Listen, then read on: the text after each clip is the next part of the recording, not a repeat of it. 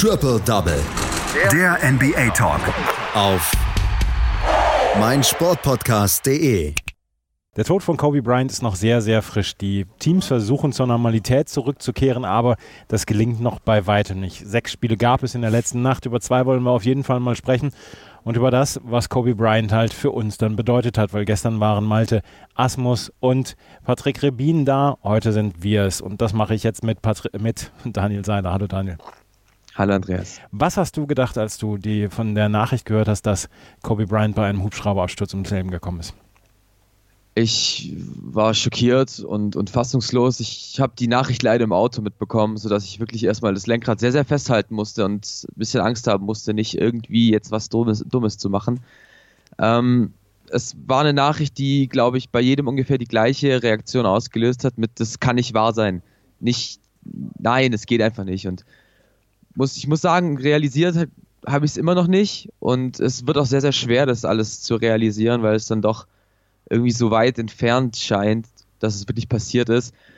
Und ich habe einfach eine sehr, sehr große Leere gespürt und ich glaube, da geht es jedem NBA-Fan ähnlich. Ja, da geht es jedem NBA-Fan ähnlich. Geht, bei, geht mir auch so. Ich war, bin, beziehungsweise bin seit 25 Jahren Phoenix Suns-Fan und habe natürlich dann ähm, Kobe Bryant sehr, sehr häufig gegen die Phoenix Suns erlebt, auch gerade in den guten Zeiten, ähm, wo er ihnen ja regelmäßig den Hintern versohlt hat. Deswegen war ich nicht der größte Kobe-Fan, aber man muss ja sagen, er ist eine der ganz, ganz großen prägenden Figuren des Basketballs gewesen und ähm, sein, sein Tod hinterlässt natürlich eine riesige Lücke und seine Tochter ist dabei ums Leben gekommen, mein College-Baseball-Coach ist dabei ums Leben gekommen, der Pilot ähm, des Hubschraubers etc. Also da gibt es verschiedene menschliche Tragödien natürlich auch, aber Kobe Bryant ist natürlich hier dann der größte Name und deswegen wird über ihn am meisten gesprochen. Ähm, die Teams versuchen in irgendeiner Weise zur Tagesordnung überzugehen. Zwei Teams schaffen das noch nicht, die LA Lakers und die LA Clippers, die ihr Spiel jetzt erstmal abgesagt haben. Genau, ähm, also gerade natürlich hat, es hat jeden sehr, sehr interessiert, wie reagieren da jetzt die Lakers drauf. Die Lakers, die wie es Shaquille O'Neal selbst gesagt hat, ihre größte Franchise-Legende verloren haben. Was passiert denn jetzt? Wie kann diese Franchise irgendwie zur Normalität umgehen? Und das ist eben, du hast gesagt, einfach, es geht noch nicht. Ich bin ganz ehrlich, ich habe auch direkt geschaut, was, was schreiben denn die Lakers zu diesem, zu dieser Tragödie mit äh, Kobe Bryant? Und die Lakers haben sich eben bis heute Morgen deutscher Zeit eben noch nicht groß geäußert. Und das zeigte wirklich diese Bestürztheit in der Franchise. Und deswegen kam die Meldung heute von Adrian Wojnarowski.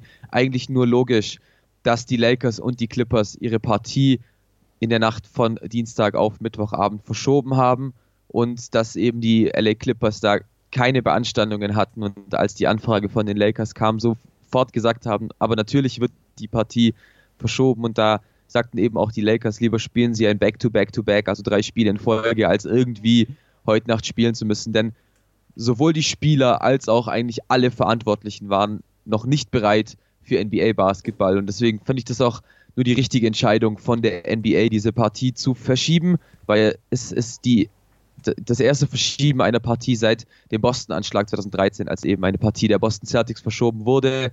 Und damals wie heute ist es nur ein sehr, sehr logischer Schritt. Und wir hoffen natürlich, dass beide Teams damit nicht irgendwie in Terminnot kommen, sondern beide eben bald dieses Spiel in Bestbesetzung mental wie körperlich äh, spielen können. Die Lakers und die Clippers haben das Spiel verschoben. Gestern äh, oder vorgestern ging es ging das Business ganz normal weiter. Alle Teams haben in irgendeiner Weise Tribut gezollt. Acht Sekunden Strafe hingenommen, 24 Sekunden Strafe hingenommen, um dann Kobe Bryant mit dessen zwei Rückennummern 8 und 24 dann Tribut zu zollen. Und ähm, heute oder heute Nacht ging es weiter und es gab sechs Spiele heute Nacht in der NBA. Und über zwei wollen wir ein bisschen genauer sprechen. Hier das Sportliche ist natürlich, äh, geht natürlich weiter und wir werden über das Sportliche weiter berichten, auch wenn die Lücke von Kobe Bryant extrem groß ist und sehr schwer nur zu füllen sein wird. LeBron James hat zum Beispiel gesagt, ja, er sieht es jetzt als seine Pflicht an, das Erbe von Kobe Bryant fortzuführen. Aber kommen wir zum Sportlichen. Die Dallas Mavericks fingen oder mussten zu den Oklahoma City Thunder reisen. Sie haben mit 107 zu 97 gewonnen und ähm, es hat mal wieder Luka Doncic überragt. Aber was mal auch interessant war, Dennis Schröder war in der Starting Five der Oklahoma City Thunder. Und der Grund dafür ist natürlich kein schöner. Es war Chris Paul, der vor der Partie gesagt hat, ihm geht es ähnlich wie ein Lakers-Spieler. Er war so eng mit Kobe befreundet, dass er diese Partie nicht antreten darf. Ähnlich waren es ja auch bei Kyrie Irving in der letzten Nacht oder bei Jason Tatum. So eben auch Chris Paul, der gesagt hat, ich kann diese Partie nicht spielen. Deswegen kam eben der Sixth Man der Oklahoma City Thunder, Dennis Schröder, in die Partie. Auch da wurde natürlich am Anfang die 8 Sekunden und 24 Sekunden Shot Clock runtergespielt, wie du es gesagt hast. Und dann versuchte natürlich wieder ein bisschen Normalität reinzukommen im, in der Chesapeake Energy Arena in Oklahoma. Und das haben die Dallas Mavericks tatsächlich sehr, sehr gut hinbekommen. Es war zwar ein sehr, sehr ausgeglichenes erstes Viertel zwischen den beiden Mannschaften, die ja sehr, sehr eng beieinander steht. Sie, sie trennte nur ein Spiel vor dieser Partie. Und es war offensiv jetzt nicht unbedingt ein Leckerbissen, aber beide Mannschaften sind recht gut reingekommen. Solides erstes Viertel geht letztendlich mit 25 zu 22 an die Gäste aus Dallas und dann konnten sie sich im zweiten Abschnitt ein wenig absetzen. Gerade Offensiv-Rebounds fielen einfach sehr, sehr gut und glücklich in die Arme der Mavs und somit konnten sie sich ähm, im zweiten Viertel endlich mal absetzen. Luka Doncic hat recht gut funktioniert, nachdem er sehr kalt in die Partie gestartet war, erzielte neun Punkte direkt vor der Halbzeitpause, sodass die Mavs eben mit 59 zu 47 in die Halbzeit gingen und versuchten dann natürlich im dritten Viertel noch mehr zu machen, um eben die Thunder gar nicht rankommen zu lassen. Und das machten sie auch sehr, sehr gut. Eben angesprochen, du hast es erwähnt, von Luka Doncic, der am Ende der Partie bei 29 Punkten steht und eben auch einen sehr, sehr guten Supporting Cast hatte. Äh, DeLon Wright wohl mit dem besten Spiel, seitdem er bei Dallas spielt. Er erzielte ein Double-Double mit äh, Punkten und Assists und auch Maxi Kleber, der wieder eine gute Rolle gespielt hat für die Dallas Mavericks. Somit konnten sich die Mavs eben im dritten Viertel einfach absetzen, führten mit bis zu 16 Punkten. Die Thunder konnten zwar noch kleinere Läufe einstreuen, wieder zurückkommen auf bis zu 5 Punkte, aber die Mavs haben sich davon nicht beeindrucken lassen und gingen letztendlich mit 11 Punkten ins vierte Viertel, 88 zu 77 hieß es da. Und dann war, hieß es natürlich Gefahr für die Dallas Mavericks. Denn achtet mal auf die letzten Spiele, so sind die Mavs kein richtiges Crunch-Time-Team, gerade gegen die Utah Jazz wurde ja auch eine Führung verspielt. Und deswegen waren die Mavs natürlich recht früh darum bemüht, klar Shift zu machen und eben die Thunder gar nicht in die Bredouille kommen lassen, irgendwie da ranzukommen. Und deswegen haben es die Mavs auch tatsächlich geschafft, das komplette vierte Viertel mit mindestens zehn Punkten Abstand zu führen. Und deswegen konnten die Thunder gar nicht mehr rankommen. Die Mavs konnten das Spiel entscheidend closen und eben ganz wichtig für sich diesen Sieg holen, das war ja das dritte Spiel eines kleinen Auswärts-Roundups, äh, Roundtrips über Utah, Portland und jetzt eben Oklahoma. Und letztendlich, weil sie eben im vierten Viertel doch mal wieder abgezockt gespielt haben, konnten sie die Partie für sich entscheiden. Die Oklahoma City Thunder verlieren oder gewinnen also gegen die Dallas Mavericks mit 100, äh, verlieren mit äh, 97 zu 107 gegen die Dallas Mavericks. Du hast es gesagt, Luka Doncic mit 29 Punkten und 11 Rebounds, Christoph Porzingis 14 und 10. Bei dem, äh, beim zweiten Spiel, das wir jetzt hier haben, haben, sind zwei Teams aufeinander getreten, getroffen, die nicht unbedingt in der Western Conference zur Creme de la Creme gehören. Die Sacramento Kings mussten bei den Minnesota Timberwolves antreten. Aber das Spiel ist sehr spannend verlaufen und Buddy Hield hat einen Abend ähm, erlebt, ja, den er sich einrahmen kann.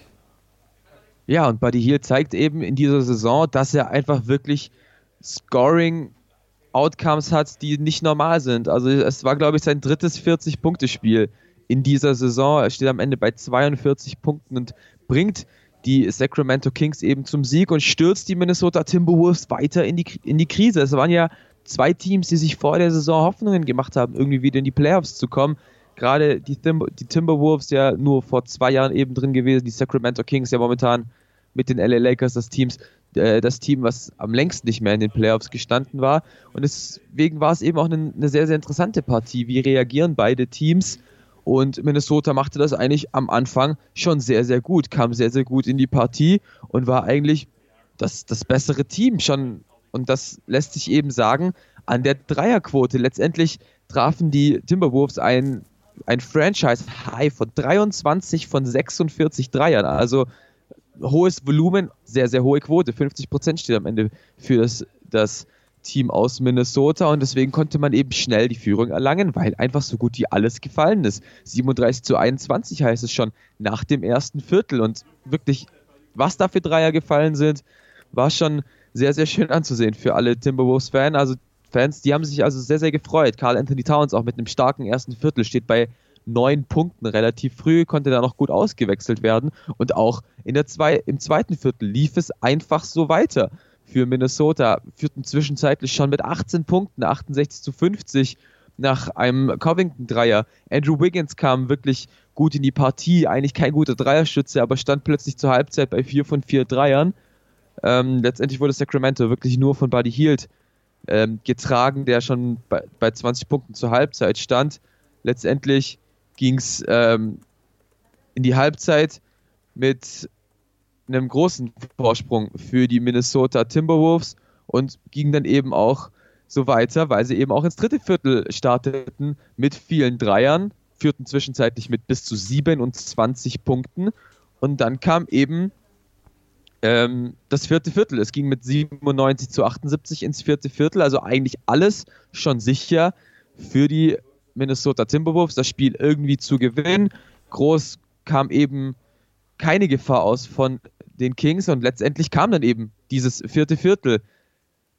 Obwohl die Kings eigentlich gar nicht so den Anstand gemacht haben, irgendwie reinzukommen, kam dann eben Buddy Hield, traf drei Dreier in Folge, wurde beim vierten Dreier gefoult und letztendlich kamen die Kings irgendwie wieder zurück. Dennoch dürfen die Timberwolves dieses Spiel einfach nicht verlieren, denn drei Minuten vor Ende des, des Spiels führten sie noch mit 17 Punkten und das war das erste Mal in der Aufzeichnung der, der Daten, dass ein, ein Team diesen, diesen Vorsprung noch verspielt hat und verrückter ging es eigentlich kaum, denn knapp vier Sekunden vor dem Ende wurde ähm, die Aaron Fox gefoult bei einem Vorsprung von drei Punkten für die Timberwolves. Er traf den ersten Freiwurf, setzte den zweiten absichtlich an den Ring, äh, holte sich seinen eigenen Offensivrebound und äh, legte den Ball in den Korb. Also da haben die Timberwolves wirklich komplett geschlafen, ähm, weil den Rebound musste sich eigentlich einer der Bigs der Timberwolves holen. Letztendlich ging es aber damit mit 119 zu 119 die Verlängerung und dort konnte sich dann äh, Sacramento das Momentum mitnehmen und sagen,